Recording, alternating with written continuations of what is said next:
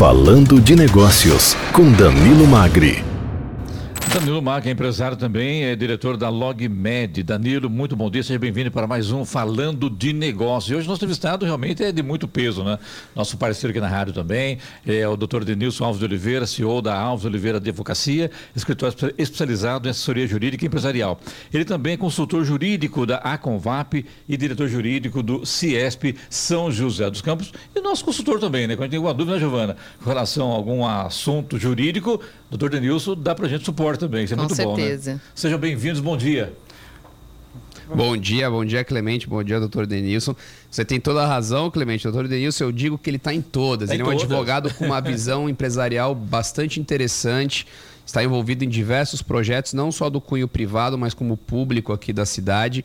Eu acho que isso faz toda a diferença, né? Com Um, certeza. um profissional que tem uma visão macro de negócios, com certeza consegue auxiliar aí os seus clientes de maneira mais estratégica.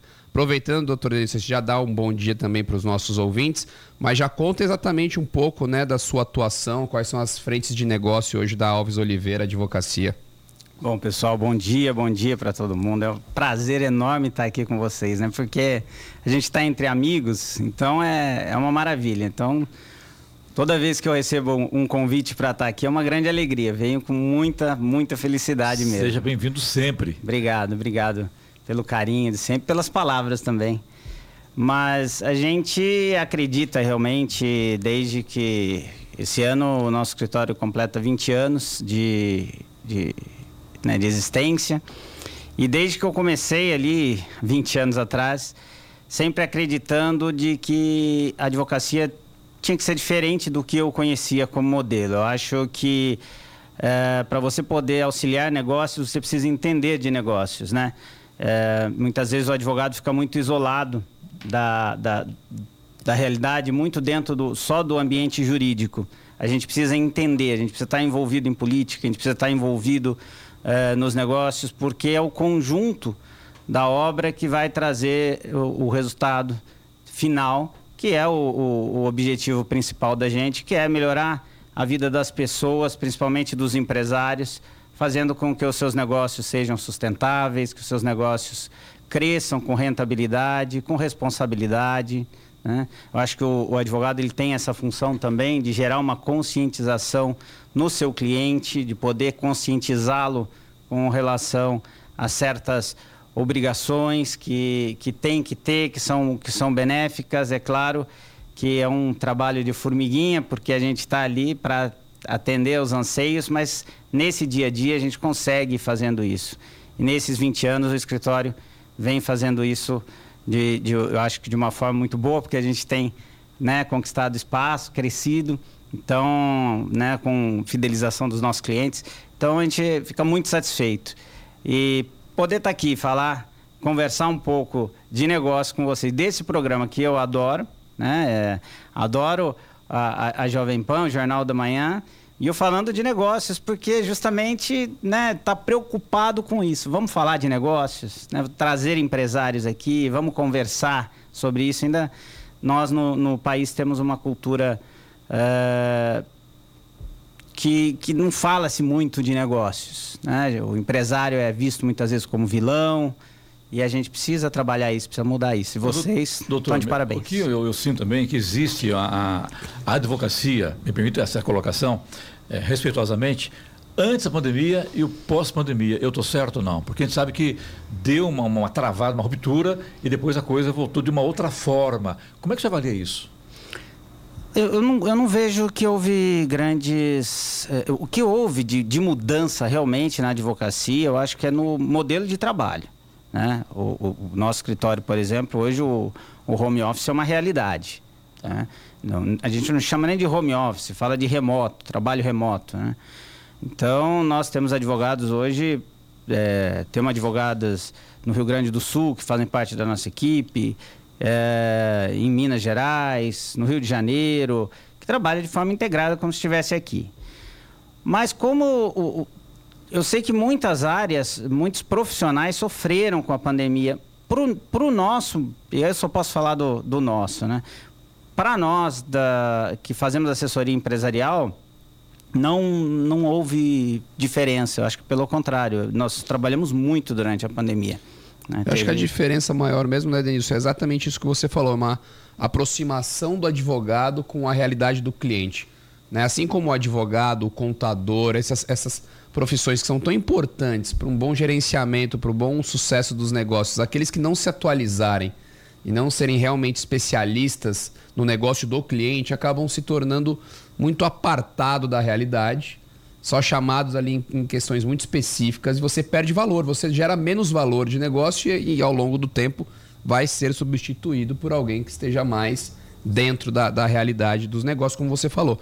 Eu queria aproveitar a pauta de hoje, porque realmente para a gente falar de advocacia, negócios, é tão amplo que a gente pode abrir aqui um leque muito grande. Mas eu acho que é importante a gente pautar o tema da reforma tributária. Perfeito. A gente tem ouvido falar muito da reforma tributária, só que, obviamente, as pessoas comuns, como nós aqui na mesa, não temos tempo para ler a fundo a reforma tributária. A gente tenta pegar um pouquinho de informação em cada meio de comunicação, mas até agora não há um consenso. A reforma tributária, ela é boa, ela é ruim? Qual que é o esqueleto dela? Como é que ela vai funcionar? O que, que você acredita que a gente pode esperar dessa reforma? Bom, vamos lá. É, eu acho importante só antes da gente entrar, né, fazer um, um, um parênteses aqui que eu consigo estar né, em vários lugares, graças à equipe que a gente tem no escritório e a gente tem especialistas para cada área. E, então, quando a gente vem para uma entrevista dessa, a gente se socorre do nosso especialista de tributária do escritório, que é o, o meu sócio Rafael Espadoto, é, para que me atualize, me deixe sempre quais são as últimas da reforma, porque é impressionante. Todo dia muda alguma coisa. A verdade é que nós não temos certeza de como que ela vai se encerrar. O que nós temos certeza é, é vai existir a reforma tributária, o projeto, né, que é da, é, já já está certo que vai ser o, o IVA, né? Então que é imposto sobre valor agregado. Valor agregado. A alíquota ainda está sendo muito discutida, mas estamos falando ali se fala de 20 a 27,5% de alíquota. Não vai haver redução de carga tributária, isso é uma ilusão. Acho que alguns setores sim vão se beneficiar.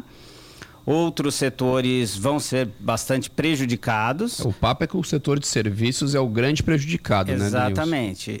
Eu acho que a indústria vai ter, vai ter benefícios, porque a gente também está acompanhando isso pelo CIESP.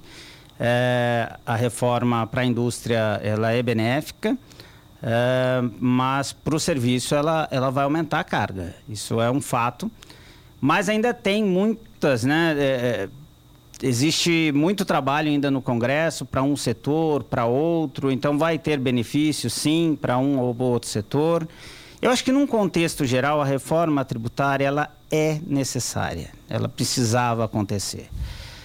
É, deveria Doutor, acontecer. Mas fala tanto em baixar impostos e pelo é. isso não existe, né? Então isso é uma tremenda de uma, de uma mentira, né? Uma a reforma ela é uma simplificação direto, né? das tarifas. É, é, então... Talvez as pessoas consigam entender mais o que estão pagando, ah, porque hoje você nem entende. Imposto, Exato. É mas se baixar né? imposto não, não existe. Tem sentido porque ah, você acaba iludindo o teu empresariado né? na expectativa de uma melhora e de repente você sabe que todo mês o imposto só aumenta, né? Se fala na maior líquida do mundo, né? Sim, pois é, tô... a segunda maior do mundo, né? É, a gente se fechar né, realmente aí nos 27,5%, né? Nós estamos aí falando de uma alíquota bem, eu até trouxe uma colinha. uh, nós daríamos ali com a alíquota uh, da Hungria, a Suécia é 25%. Uh, então aí a gente, enquanto a gente tem um Japão com 10%, é, é uma alíquota realmente muito alta. O que a gente sempre discute nos, nos, nos, nossos grupos, o ideal é que a reforma tributária ela acontecesse é, depois de uma reforma administrativa. Né? Então vamos reduzir o tamanho do Estado, vamos ver quanto que a gente precisa de dinheiro e depois a gente vem com a reforma tributária, porque daí eu não tenho essa gana de, de arrecadar mais. Infelizmente não é assim que vai acontecer. Então a reforma está aí. É, e o governo precisa de arrecadação, todo mundo sabe que o, né, o, os cofres públicos estão com déficit. Mas e... se desinchasse a máquina, não seria melhor? Com certeza. Esse é o problema, né? Seria Agora quem Agora, quer? Lá, é, é, quem lá, quer desinchar a máquina? Ninguém. Né? Isso vale para governos dos municípios, do estado e o governo, principalmente o governo federal. Essa é a grande realidade, né? Ou seja, aquela máxima Brasil, o país dos impostos, vai continuar. Vai continuar. Mas vamos pensar do lado positivo. É, hoje as empresas têm um custo muito alto é, para ali cuidar da burocracia tributária. Isso vai facilitar, isso vai diminuir custo, né? Mas vamos entender que isso vai facilitar depois de um tempo, porque o começo vai dar muito mais trabalho, porque nós vamos trabalhar com dois sistemas, né? Porque tem essa fase da transição. Então, durante essa fase de transição, nós vamos estar nos adaptando ao sistema novo e continuando com o sistema antigo. Mas, a médio e longo prazo, isso tende a, a ser melhor. Importante a gente lembrar também que a gente fala de reforma tributária, a gente está falando de reforma tributária sobre o consumo, né? Porque os tributos com relação à renda, eles continuam existindo da mesma forma que eles existem hoje. Então, ele, ele não é um... mexe em nada, né? É, não mexe em nada. Tá. Né? A reforma, ela faz algumas alterações, né? Estabelecendo ali limites em, em alguns pontos, como a, a parte do ITCMD, algumas, algumas inclusões, né, como IPVA para aeronaves, embarcações, helicópteros, que hoje não tem. Uh, que eu acho justo, meus amigos que têm, que me perdoem, mas eu acho justo que seja que tenha. Rola incrível. É, mas. E, é... Pelo jeito dele, não são poucos amigos que, que tem. mas é, a gente. A reforma, de uma, ela vai simplificar o nosso sistema tributário, que é um caos, né? E já tem data para a reforma não tem, quer dizer, está tudo caminhando muito, muito rápido, né? Então já foi aprovada no Senado, já foi para a Câmara, foi para o Senado, o Senado fez várias é, alterações, então voltou para a Câmara. E agora cabe ver se a Câmara vai aprovar o que o Senado fez, ainda vai sugerir novas alterações. É bem provável que esse ano ainda não, né, doutor? Ah, não, Wilson? esse ano não. Esquece, porque ah, eu alguém, não sei. Alguém pede vista aí, vão lá para curtir aí a, esse ano o Natal, Ano Novo, as, as férias aí. O Brasil, o Brasil costuma ter algumas surpresas em viradas, assim, né? né? Viradas de ano. é. Virada, prova tudo rápido, volta votações na madrugada. Rápido. Verdade, verdade. É, não, não apostaria que, que não apostaria nisso, não. É, acho né? que pode sim, acho que pode, pode dar uma acelerada nesse finalzinho, né? doutor Denilson, aproveitando, é, uma outra especialidade que eu sei do seu escritório é no setor imobiliário. Aqui no Falando de Negócios, a gente já recebeu muita gente desse setor, construção civil, imobiliário. É sempre um papo muito interessante, porque é um setor que é um termômetro da economia. Também teve mudança nesse segmento, certo? para os empresários, para o consumidor? O que, o que, que muda na, no setor imobiliário em relação a tarifa, regulamentações? Então, o setor imobiliário está tá bastante apreensivo ainda, né? Para a gente ter mudanças nas questões dos fundos imobiliários, é, mas ainda está tá muito incerto para dizer exatamente como que vai ficar para o setor imobiliário. Existe sim uma, uma preocupação com relação alguns tributos é, que eles acabam tendo, tendo alguns benefícios, mas esse é um dos pontos, eu acho, mais incertos ali com relação à, à reforma, para a gente poder cravar, olha, o que, que vai mudar. Estamos na expectativa de ver o que, que vai acontecer ali no Congresso nesses próximos dias, né? É, para ver se, se aprova e de que forma que ele vai ficar.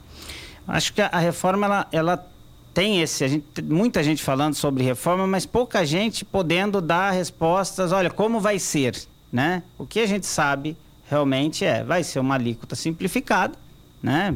Parecido com o nosso Simples Nacional, que a gente recolhe ah, né, ali numa única, numa única guia provavelmente serão duas, né? Os IVAs nossos, a gente fala IVA, mas são, são dois. É, e, de qualquer forma, simplificado. Mas a gente espera que o setor não seja prejudicado, né? porque é um setor que emprega muita gente e movimenta bem a nossa economia.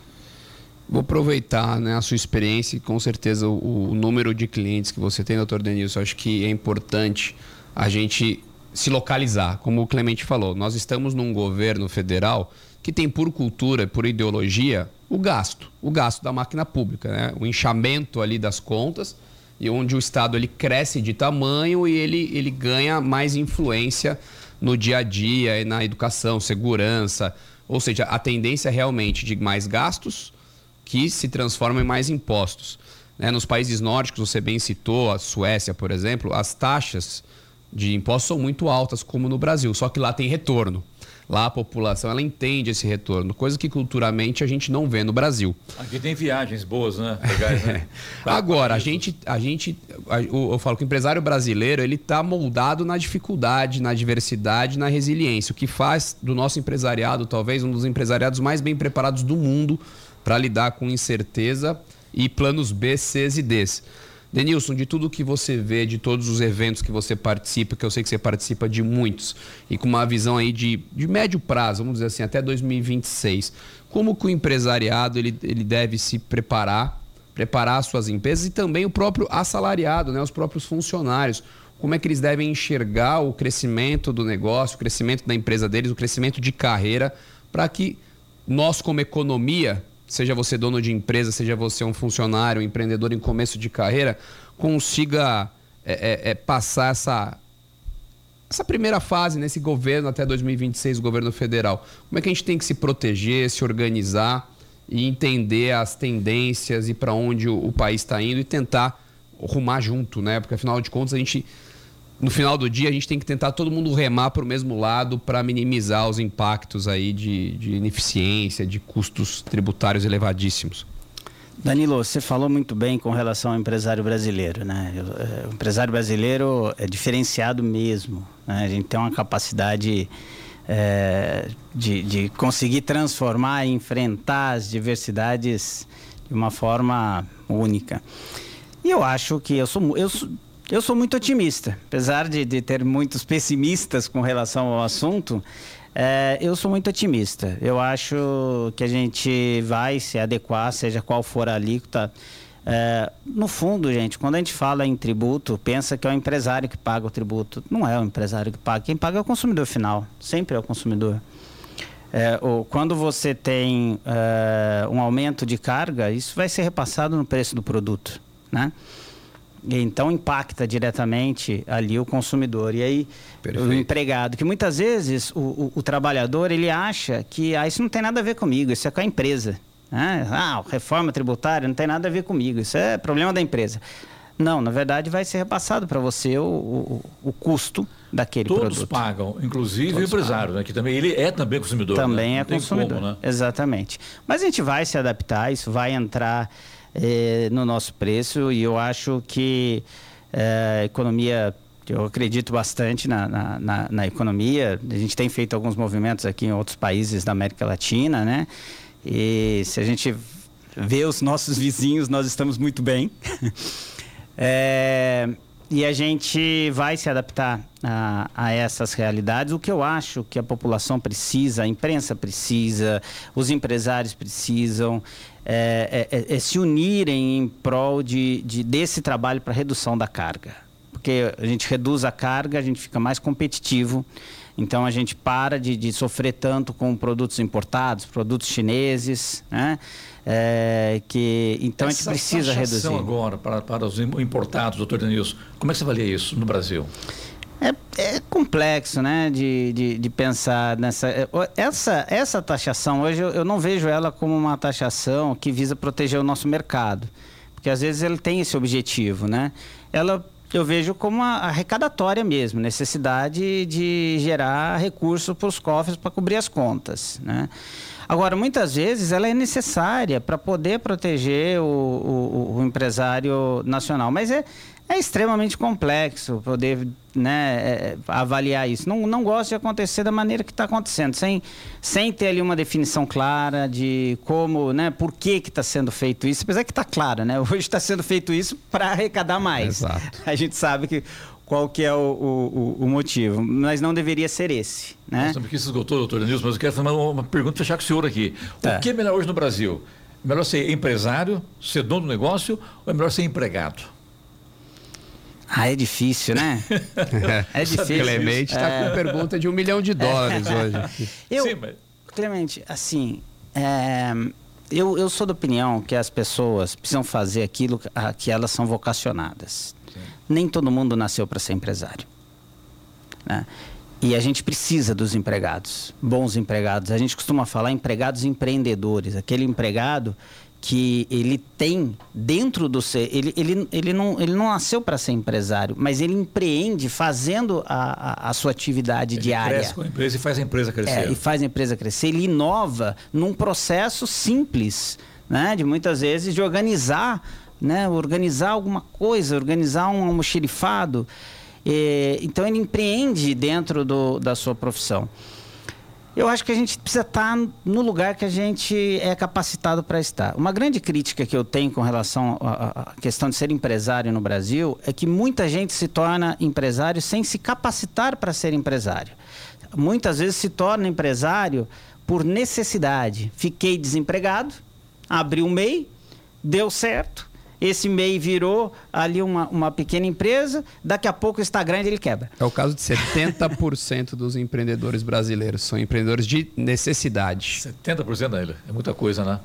Tá, quero agradecer ao doutor Denilson mais uma vez aí, empresário do Danilo Magri também.